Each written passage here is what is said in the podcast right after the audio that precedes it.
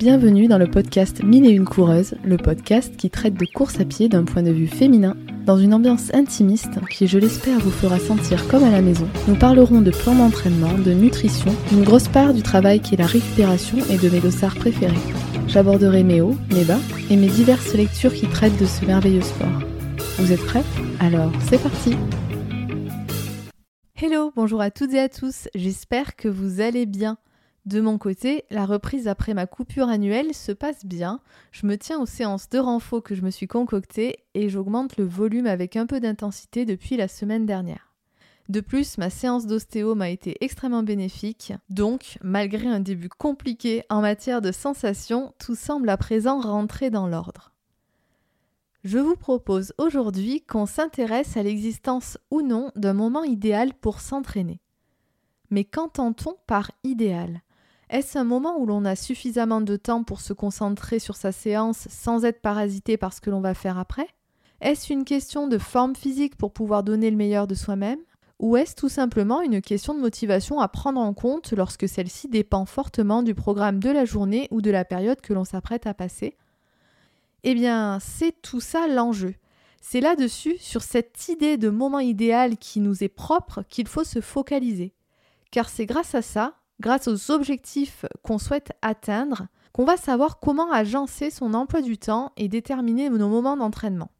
De fait, vous l'aurez compris, il n'y a pas une seule bonne façon de planifier ses entraînements, il y en a autant qu'il y a de coureurs. En effet, nous avons tous nos préférences et nos contraintes personnelles qui nous font courir à des heures différentes. Très tôt le matin pour certains, le midi ou le soir pour d'autres. Ces préférences vous appartiennent et je veux déjà vous dire qu'avant d'accorder de l'importance aux conclusions scientifiques que je vais vous présenter, il est primordial de prioriser votre organisation personnelle et vos propres sensations pour choisir le moment de vos entraînements. Il y a ce que disent les études et il y a notre propre savoir expérientiel. Et ce sont nos sensations et notre niveau de motivation que l'on décrypte qui sont ce savoir expérientiel. Et ce savoir expérientiel, c'est autant de données à considérer de façon concomitante aux données qui ressortent de la science. En gros, ce que je veux vous dire par là, c'est que, en fonction de ce que vous souhaitez atteindre et en fonction de ce que vous connaissez de vous-même, vous pouvez piocher dans la science pour venir compléter euh, votre savoir et donc pour concocter là en l'occurrence, le meilleur moment pour aller vous entraîner. Tout en sachant que le meilleur moment pour vous entraîner peut varier lui aussi en fonction des séances qui sont prévues. Si vous faites une séance d'endurance fondamentale, eh bien, il y a des moments qui sont plus opportuns que pour une séance intense, une séance de fractionné, une séance de seuil, aussi des séances longues. En tout cas, voilà, il y a énormément de choses à prendre en compte pour trouver le bon moment mais c'est pas moi qui vais vous dire comment faire, je vais juste vous mettre sur un plateau quelques données de façon complètement non exhaustive parce que je ne peux pas tout vous présenter et j'en serais incapable. En tout cas, je suis allée chercher des données qui m'ont parlé et qui, dans mon idée, devraient vous parler aussi. Alors j'espère que ce sera le cas, j'espère que vous me ferez un petit retour. Ainsi, je commencerai par vous présenter plusieurs études traitant de l'impact du rythme circadien sur les performances sportives dans un premier temps, puis des différents effets que l'entraînement génère sur notre cerveau dans un second temps. Parce que vous verrez, dans la deuxième étude que je vais vous présenter, je ne veux pas vous faire réfléchir forcément à l'objectif que vous souhaitez atteindre par rapport à vos performances sportives euh, pendant la séance et du coup pour l'après-séance, mais plutôt ce que vous allez rechercher en termes d'effets bénéfiques pour le reste de votre journée après la séance. Parce que parfois, on se dit ah bah j'ai bien envie d'être détendu après la séance parce que je ne sais pas, je vais faire euh, ci et ça. Et à l'inverse, des fois on se dit ah ouais non, moi j'ai envie d'être euh, en forme, j'ai envie de me sentir pompé up et donc potentiellement, vous allez voir, mais vous le ressentez déjà, j'en suis persuadée si vous variez déjà le type de séance. On peut choisir des séances pour être dans un état plus ou moins pompé up derrière. En gros, c'est vraiment agir sur la sensibilité psychoactive de notre cerveau pour notre propre intérêt. Puis, pour finir, pour répondre euh, au sondage où vous étiez particulièrement intéressé pour que je vous présente ma façon de gérer mes heures d'entraînement, donc mes heures préférées, ma façon de planifier mes semaines d'entraînement en fonction de mon quotidien pro et perso, ben voilà, je, c'est ce que je ferai. Je réponds à votre sollicitation et je le fais avec plaisir. Je le répète, ma façon de m'entraîner, ma façon de gérer n'est pas universelle, elle est ce que j'ai analysé, elle ressort de ce que je comprends de moi-même à l'instant T et de ce que je peux faire en fonction de mon propre quotidien.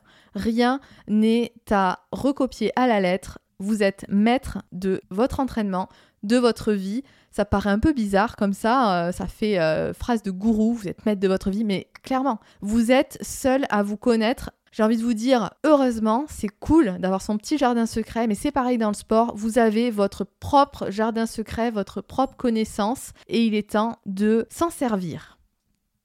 Allez, on commence avec la première partie. Je vais vous définir déjà qu'est-ce qu'est le rythme circadien. Le rythme circadien est en quelque sorte l'horloge interne du corps humain. Il s'agit d'un rythme biologique qui agit selon un cycle d'environ 24 heures. Alors en réalité, les études montrent qu'en fonction de chaque être humain, on est sur un cycle entre 23h30 pour certains, 24h30 pour d'autres, d'autres 24h tout rond, peu importe finalement. On voit bien de toute façon qu'on est calé sur le cycle qui est lié à la luminosité extérieure, donc le cycle nuit et jour. Et ce rythme biologique, ce rythme circadien, il vient régir énormément de choses, notamment le sommeil, l'alimentation, la production de certaines hormones, mais également l'efficience de la contraction de nos muscles. Cette horloge biologique, elle est constituée de deux horloges en réalité. L'horloge qu'on dit centrale, qui est située au niveau de l'hypothalamus dans le cerveau, et d'une horloge périphérique, mais en réalité on devrait dire de plusieurs horloges périphériques, puisque celles-ci sont situées dans presque tous les tissus de l'organisme. Et sans être exhaustive pour avoir quelques exemples, au niveau des horloges périphériques, il y a la voie nerveuse et la voie hormonale. Ces horloges périphériques dépendent à la fois des informations liées à la luminosité, comme je disais, et d'autres paramètres comme l'alimentation, l'exercice physique ou encore le stress. Et vous le verrez tout à l'heure, c'est là l'enjeu. Il y a un rythme circadien, certes, il y a des choses qu'on ne peut pas changer.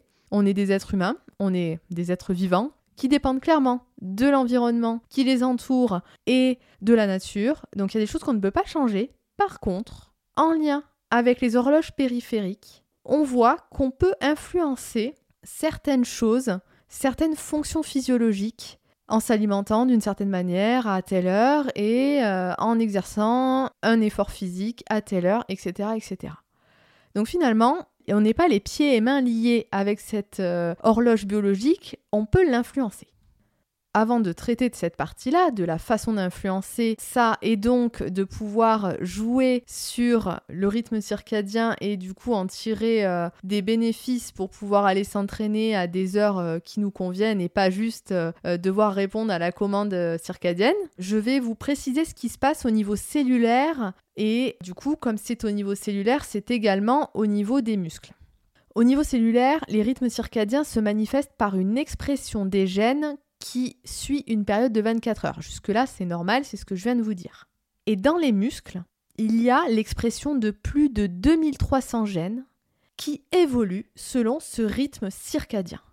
Ces 2300 gènes dans les muscles vont à la fois suivre les instructions ordonnées par l'horloge centrale dans l'hypothalamus, mais également par les autres signaux, comme les variations induites par l'alimentation et par aussi l'exercice physique. Les scientifiques, avant de s'être intéressés à comment l'être humain va pouvoir utiliser son intelligence pour venir contrecarrer son rythme circadien euh, classique, il est allé s'intéresser à l'horaire parfaite, si je puis dire, la fourchette idéale chez l'être humain pour obtenir les meilleures performances sportives et physiques quand il va s'entraîner. La plupart des études montrent que les performances sportives sont meilleures après 16 heures lorsque l'expression des gènes liés à la contraction musculaire et à l'activité mitochondriale est maximale. Cet effet s'observe aussi bien chez des adultes que chez des enfants. En grande partie, cela s'explique parce que la température de notre organisme varie au cours de la journée et généralement, elle est plus élevée à cette période-là de la journée, entre 16h et 20h. Et comme le dit Nizar Swissy et Damien Daven, l'augmentation de la température corporelle au cours de la journée peut être assimilée à un échauffement. En fait, c'est ça, retenez bien. La température corporelle, quand elle est plus forte à un moment donné, bien qu'elle ne va pas dépasser évidemment nos 37 degrés euh, environ, évidemment ça peut être 37,5, ça dépend, mais ça ne va pas venir euh, dépasser euh, des plafonds énormes, sinon c'est qu'on a de la fièvre, mais en tout cas quand il y a ces petites variations, c'est comme si on venait de s'échauffer. Ce qui veut dire en fait que déjà, même si on n'est pas entre 16h et 20h, on peut aller s'échauffer, c'est nécessaire en fait, si on veut reproduire un état physique euh, suffisant et euh, idéal pour maximiser les performances, alors il faut que les muscles soient chauds, tout simplement. Alors tant mieux, quand euh, c'est à la bonne horaire, on va dire que euh, l'échauffement est déjà fait, euh, je sais pas combien de pourcents, mais en tout cas, on va dire qu'on a une longueur d'avance sur un échauffement. Peut-être qu'il y a moins besoin de s'échauffer que quand on est en matinée, par exemple. Mais voilà, vous savez que si vous vous entraînez le matin, il bah, faudra peut-être un peu plus s'échauffer parce que notre température corporelle n'est pas idéale pour les performances physiques. Dans cette même idée des températures, d'autres scientifiques sont allés s'intéresser à l'impact cette fois des températures de l'extérieur sur les performances sportives.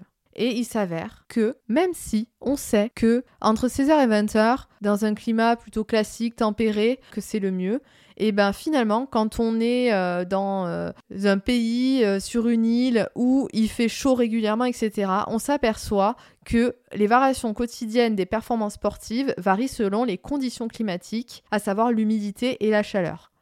La température influence extrêmement l'activité musculaire, puisqu'une augmentation de 1 degré de la température des muscles améliore de 2 à 5% leur performance. Et quand on parle de performance, ça augmente notamment la force musculaire. Plus l'environnement est chaud et humide, plus nous aurons une force musculaire importante. Ces résultats ont été confirmés par plusieurs études. Je préfère vous le dire, c'est pas une étude toute seule qui dit hop hop hop, il se passe ça. Non, là ça a été répété, reconfirmé. De fait, on peut dire que c'est probant, qu'on peut s'y fier. Ceci dit, la science c'est toujours pareil. Avant de redécouvrir autre chose, on pensait que c'était la vérité entre guillemets, mais finalement il n'y a jamais de vérité absolue. On découvre toujours de nouvelles choses et c'est ça qui est intéressant. Mais à l'instant T, c'est ce qui se dit dans le monde scientifique. De même, ils se sont intéressés aux personnes qui ont une compétition à un horaire particulier qui n'est pas habituel euh, dans leur quotidien et dans leur euh, vécu euh, compétitif.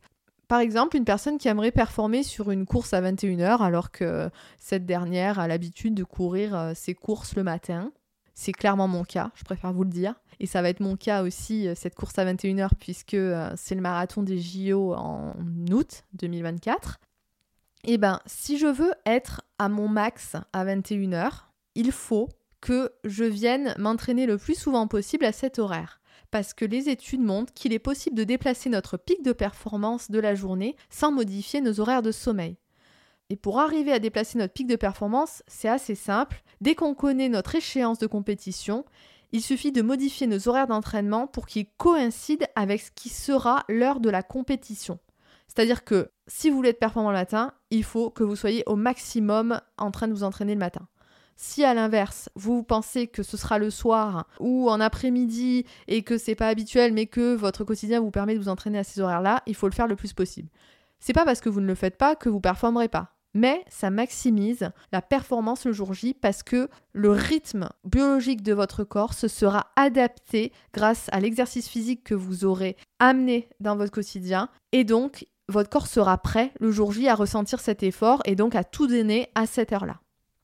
Donc si je résume, il y a une fourchette idéale pour s'entraîner quand on ne vient pas rajouter des choses dans notre quotidien pour maximiser euh, le pic de performance. Normalement, c'est entre 16h et 20h parce que notre température corporelle a augmenté, est à son maximum à ce moment-là et représente un échauffement.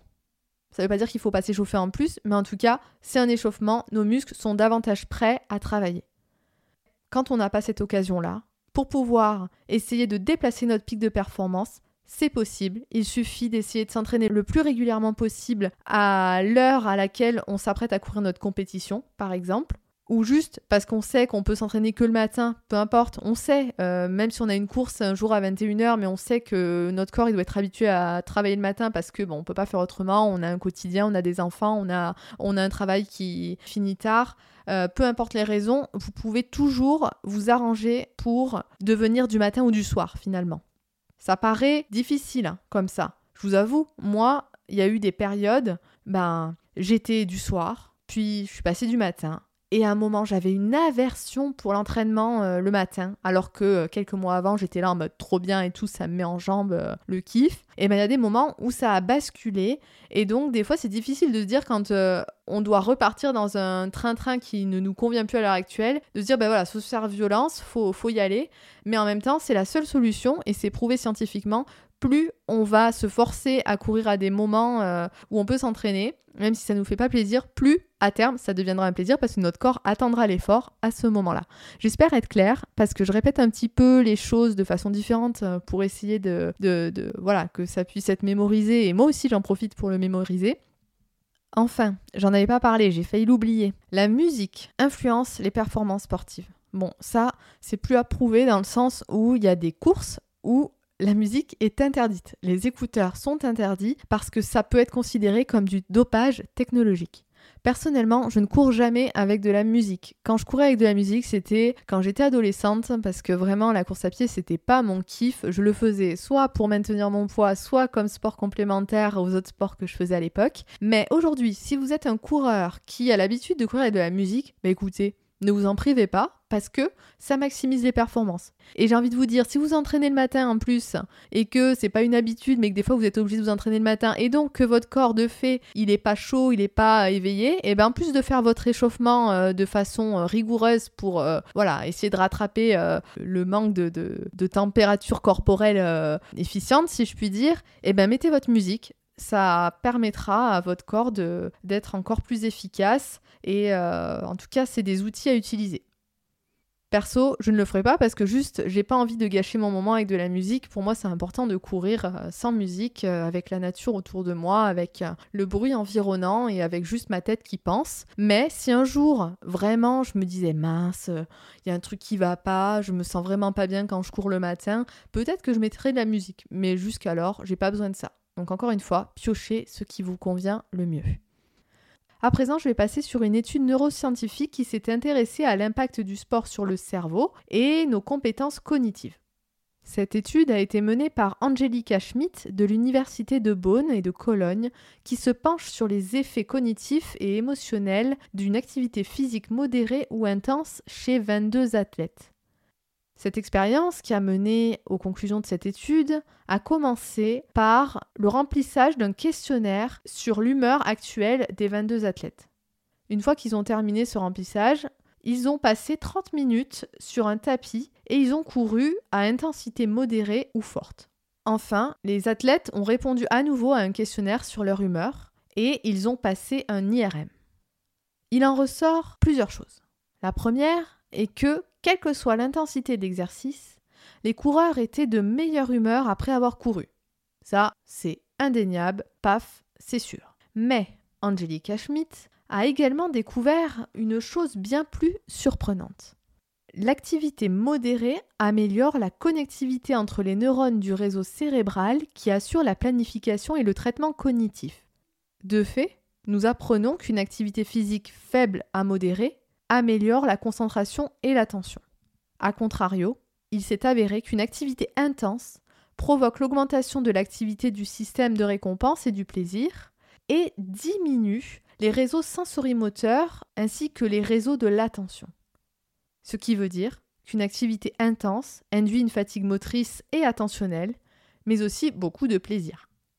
Donc, grâce à cette étude, ce que je veux vous dire, c'est que si à un moment, votre objectif quand vous planifiez vos moments d'entraînement, c'est de vouloir être concentré parce que je ne sais pas, vous avez une réunion derrière l'entraînement, vous avez un projet à écrire, vous êtes artiste, vous avez besoin d'être focus sur votre art, sur votre euh, tableau, sur votre partition, peu importe.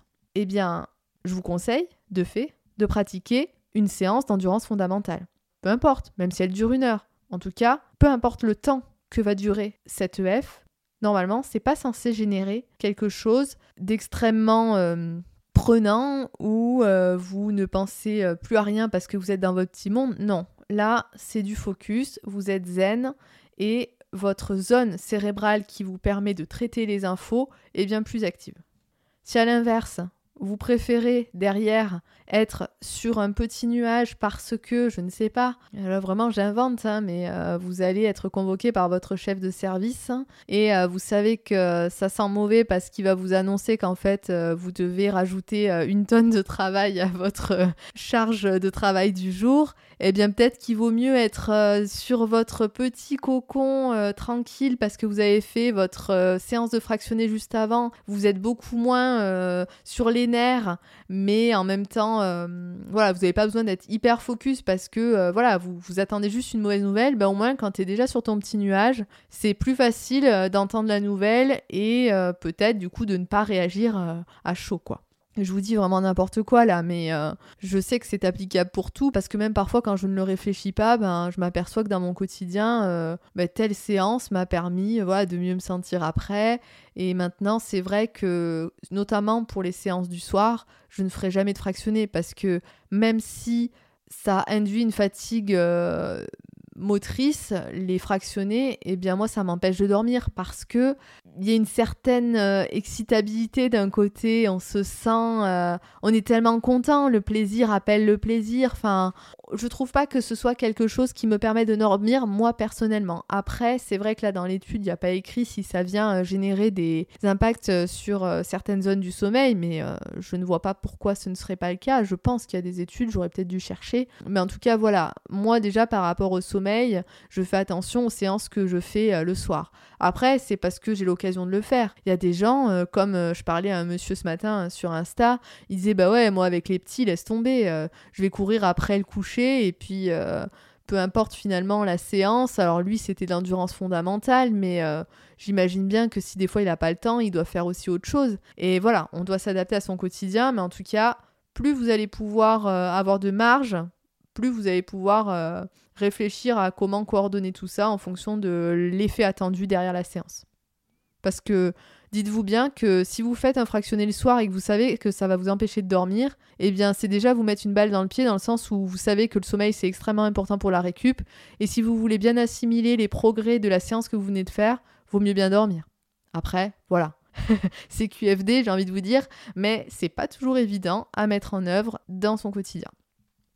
J'espère avoir été claire sur ces deux études. Je veux pas détailler plus que ça. J'ai juste envie de vous ouvrir une porte et que derrière ce soit vous qui construisiez le chemin de la suite. Maintenant, je vais vous parler un petit peu de ma façon de fonctionner par rapport à mes propres entraînements. Je l'ai déjà un petit peu dit tout à l'heure, mais j'ai jamais été linéaire dans ma façon de m'entraîner. Alors d'une part parce que j'ai changé plusieurs fois de travail depuis que j'ai commencé à courir, deux fois en l'occurrence et mes horaires avaient changé. Et surtout parce que en un an et demi, j'ai quand même eu une augmentation du volume de travail euh, au niveau de la course à pied qui était importante. Je suis passée de 3 entraînements à 4, puis à 5 assez rapidement parce que ça convenait bien, que j'avais pas de difficultés particulières et qu'au niveau blessure, euh, je risquais pas grand chose. Donc déjà ça ouais, ça a évolué assez vite. On va dire qu'il y a trois ans de ça, j'étais beaucoup plus du soir. J'aimais bien sortir du boulot et aller courir. Mais en même temps, à ce moment-là, j'étais très euh, ignorante, si je puis dire, parce que je ne m'étais pas encore intéressée à toute la science de l'entraînement. Et donc, je sortais courir le soir et puis c'était toujours la même allure et tout. Donc, je réfléchissais même pas. Je voyais pas la différence entre courir doucement et courir vite. Et puis même, ça m'allait bien. Donc voilà, j'étais plutôt là-dessus. Petit à petit, j'aimais bien courir le matin, mais quand je dis le matin, en fait, c'est que j'avais du temps pour courir, euh, par exemple, à 9h. Mais maintenant, je cours davantage à 6h45 du matin. Au mieux, j'aime bien 7h15, c'est pas mal, 7h30 au max. Et avant, je détestais ça, par exemple. Il y a eu un moment, c'était l'hiver dernier, j'avais adoré courir à 6h30 du mat, euh, peut-être de octobre à, décembre, et je suis arrivée en janvier, mais mon dieu, mais quelle flemme! En plus, à ce moment-là, j'avais une anémie liée à une carence en fer à ce moment-là, donc j'étais KO, j'étais claquée du beignet, donc euh, là, j'en pouvais plus, je pouvais pas y aller le matin, et je sais pas pourquoi, mais cette période pendant longtemps, elle m'a tellement marquée en termes de forme physique, j'étais tellement au plus mal que j'avais jamais envie de repartir, même quand ma carence était partie, j'avais jamais envie de repartir le matin. Et là, je dois vous dire que ça fait peut-être un mois. Ben oui, ça peut faire qu'un mois, puisque de toute façon, j'ai repris qu'il y a un mois. Ouais, ça fait un mois que j'aime bien reprendre le matin, le matin tôt. je sens que plus je m'entraîne le matin, plus mon corps s'est habitué. Et quand j'ai lu les articles là sur le rythme circadien, je me suis dit, bah ouais, enfin, c'est sûr, c'est ça. Enfin, c'est sûr, c'est ça. Ça peut être plein de trucs, mais euh, je suis sûre qu'en partie ça joue, c'est évident. Ça m'a beaucoup parlé. Et ça me fait vraiment réfléchir sur la suite, c'est-à-dire que si à un moment je sens que pour le marathon pour tous notamment, euh, j'ai besoin de m'entraîner le soir, et ben je sais que même si maintenant j'ai horreur de m'entraîner tard le soir, si je veux aller euh, sur mes objectifs et si je veux le faire bien, bah, va falloir me faire un peu violence. Mais comme je sais qu'après m'être fait violence, ça va devenir une habitude et que mon corps va le demander, c'est rassurant. Je me dis déjà que je vais pas faire ça en vain, quoi. De même, j'ai de la chance, vu que c'est une course qui se fait en été, les jours vont se rallonger, donc euh, je vais pouvoir euh, davantage m'entraîner le soir. Et surtout, euh, ça va devenir une nécessité parce qu'il fait trop chaud très tôt. Par rapport à mes semaines d'entraînement, ce que je pourrais vous dire, c'est que je fais vraiment en fonction de mon travail. Généralement, j'ai toujours une demi-journée par semaine où le matin, je ne travaille pas. Donc idéalement, je la mets le jeudi matin, cette demi-journée, parce que souvent, j'ai mon fractionné en milieu de semaine le plus gros. Et euh, même quand j'ai deux fractionnés, comment dire? Parfois j'ai deux fractionnés, on me dit euh, dans mon programme de faire le plus gros après, mais parfois je m'arrange, hein. je fais le plus gros le jeudi parce que ça me va, parce que j'ai le temps. En fait, je déteste faire des séances de fractionnés, des séances de qualité de façon euh, stressante. Par exemple, si je sais que j'ai qu'une heure et demie pour le faire et qu'après ça va être la course pour me doucher, pour euh, ah mais là je pète un plomb et je profite pas de ma séance, donc le plaisir n'est pas là. Qui dit plaisir absent dit potentiellement qu'on ne donne pas son maximum, donc euh, c'est vraiment pas optimal pour euh, personne, ni pour mon mental, ni pour mes objectifs. Pour mes endurances fondamentales, j'aime bien les mettre le soir. Hein. Ça, c'est plutôt pas mal. Je finis à 18h, donc euh, je vais courir à 18h30. Quand je peux poser des heures de récupération à 17h, alors là, c'est le top. J'adore. Courir à 17h30, c'est nickel. Au moins, après, j'ai le reste de la soirée. J'aime bien avoir ma soirée quand même, hein, pour bouquiner, pour regarder euh, quelques séries. Euh, ouais, c'est vraiment pas mal. J'essaie de pas trop me restreindre sur mes autres plaisirs. La course est une passion et me prend beaucoup de temps dans ma vie, mais je veux pas que ça vienne euh, grignoter mes autres plaisirs, sinon mon équilibre va vite euh, se déconstruire et qui dit manque d'équilibre dit... dit, dit, plein de choses en fait.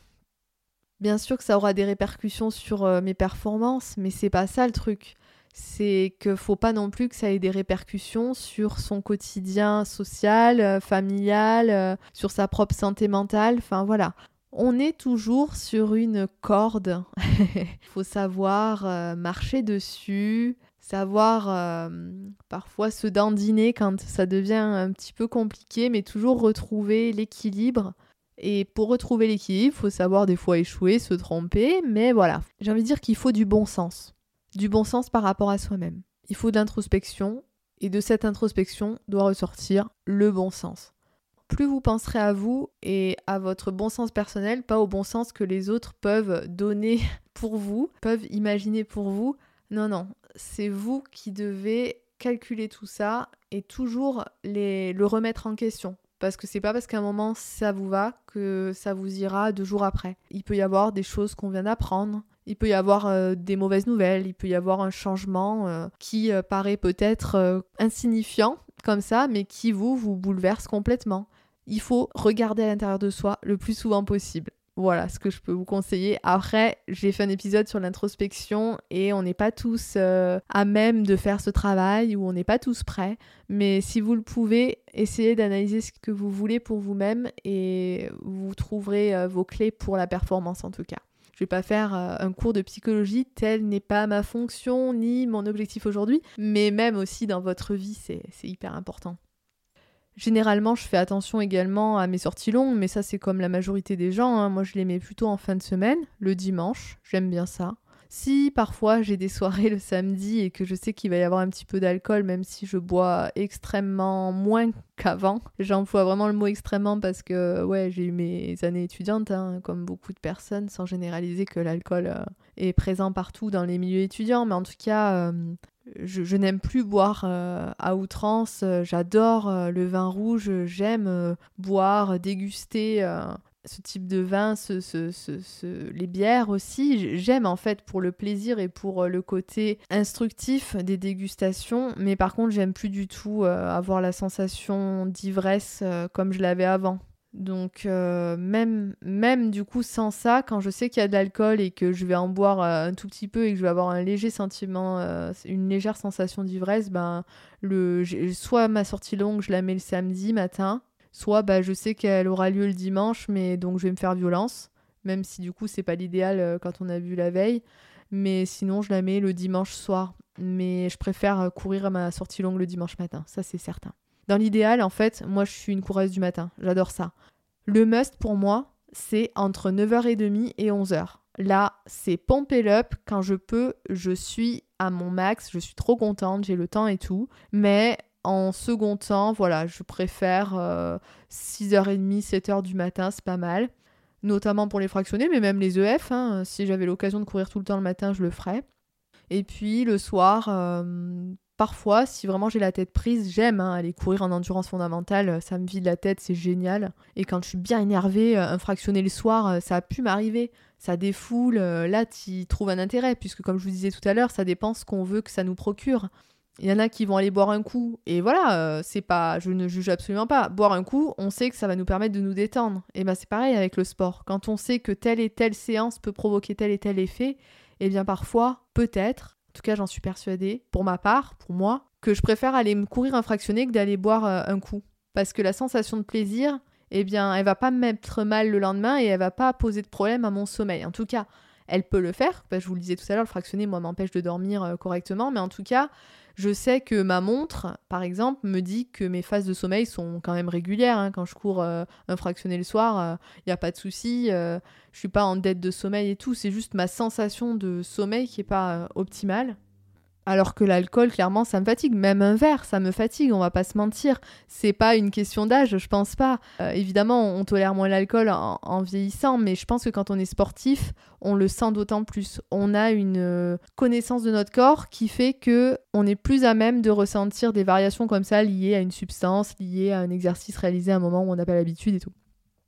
Mes séances de renfort, j'essaie au maximum de les faire avant d'aller courir. Mais quand j'ai des séances de renfort jambes qui durent plus de 20 minutes, j'essaie au maximum de ne pas les faire euh, avant ou après un entraînement, mais plutôt de les faire soit le même jour euh, d'un entraînement euh, d'endurance fondamentale, par exemple le matin, même si cette EF est longue. Hein. Par exemple, je peux faire une heure d'EF le matin, mais le soir, je peux me faire mon renfort jambes, parce que j'ai eu de la récup là dans la journée, et aussi parce que ben elles sont pas trop fatiguées, elles ont pas trop forcé le matin, c'était tranquille, donc elles peuvent se le permettre euh, tout en donnant euh, le meilleur d'elles-mêmes, si je puis dire.